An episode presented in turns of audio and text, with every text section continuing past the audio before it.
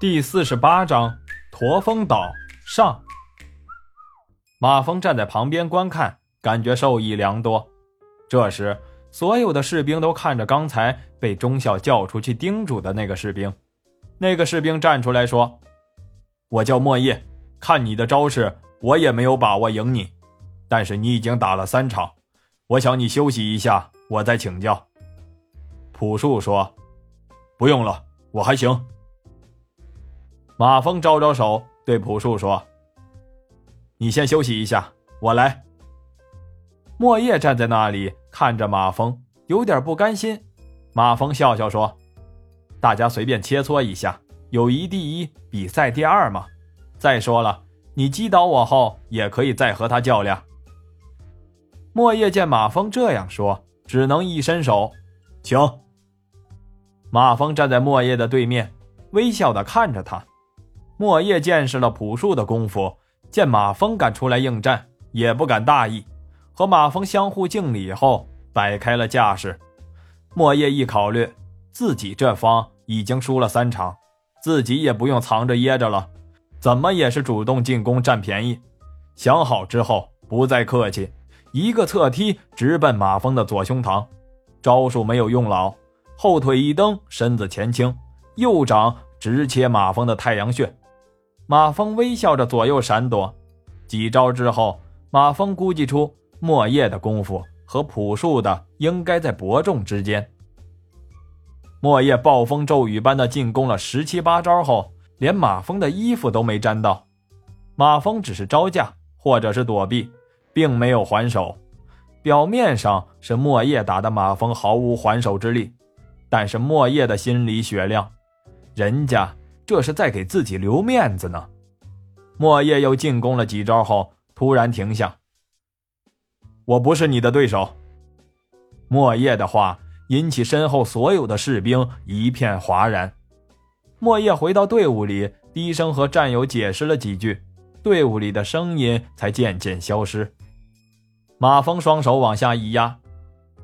刚才的话纯属开玩笑，我们厂欢迎在场的所有战友加入。大家可以先去打听一下我们厂的情况，然后再请大家考虑。马峰和朴树走的时候，赢得了全体士兵的尊重，集体敬礼致敬。马峰带着一块军队科普基地的牌子和五副军牌回到厂里，不久就收到了参谋长的电话。参谋长很着急，对马峰说：“马总，我不管你开出的是什么条件。”九个报名的士兵全给你是不可能的，公安厅的王副厅长非得和我急了不行，只能给你两个。那个叫莫叶的报名了吗？有他，这是个好苗子呀。要不是考虑到他是家里的独子，家庭条件又不是很好，我也不会放他走的。那我要三个人，包括莫叶，其他人员让他挑，可以吗？参谋长松了口气。和自己预想的差不多，于是点头同意了。晚上，马峰十点多才从实验室回到宿舍，路过婷婷宿舍的时候，听见婷婷和文文叽叽喳喳的，不知道在说什么，乐得文文咯咯直笑。马峰一个人躺在床上，还真感觉还是搂着文文舒服。过了几天，秦力哥打电话过来，要马峰带着身份证。办理齐城大酒店的过户手续，马峰告诉他，过到文文名下就行。秦力哥好半天没吭气，最后才说：“知道了。”马峰就打发文文回 Z 市办过户手续。这个小妮子死活不去，打发朴树把身份证送回去了，还振振有词地说：“我走了，你还不放了羊？婷婷我倒不在乎，还有一个郭小丽呢。”马峰也拿他没辙，但是也严肃的对他说：“先说好啊，过户之后你起什么名字都行，但是就是不能叫蜜蜂大酒店。”文文笑着说：“哎，你这个建议很好啊，蜜蜂酒店这个名字不错。”晚上吃饭的时候，文文一个劲儿的往马峰的碗里夹菜，婷婷酸溜溜的说：“都跑到我屋里了，还给他补。”文文羞的夹起一根黄瓜段丢到沈婷婷的碗里。你行你来试试啊！婷婷撇撇嘴，当我怕呀？我来就我来。这时电话的声音响了起来，马峰一看是于娟子，于娟子不放心的嘱咐马峰：“今晚八点别忘了啊！”到了八点，马峰登入了子曰围棋网，这周的冠军是一个叫不怕辣的 ID，马峰又是中盘获胜。于娟子用着他那含糖量五个加号以上的小声音打电话对马峰好一通夸，末了还嘣的一声亲了一下话筒。网络那头，不怕辣呆呆的看着屏幕，我就狂在旁边安慰他说：“我就说这个叫高升的家伙有两下子吧，你还不信？”棋坛上素有南刘北虞的说法，北虞。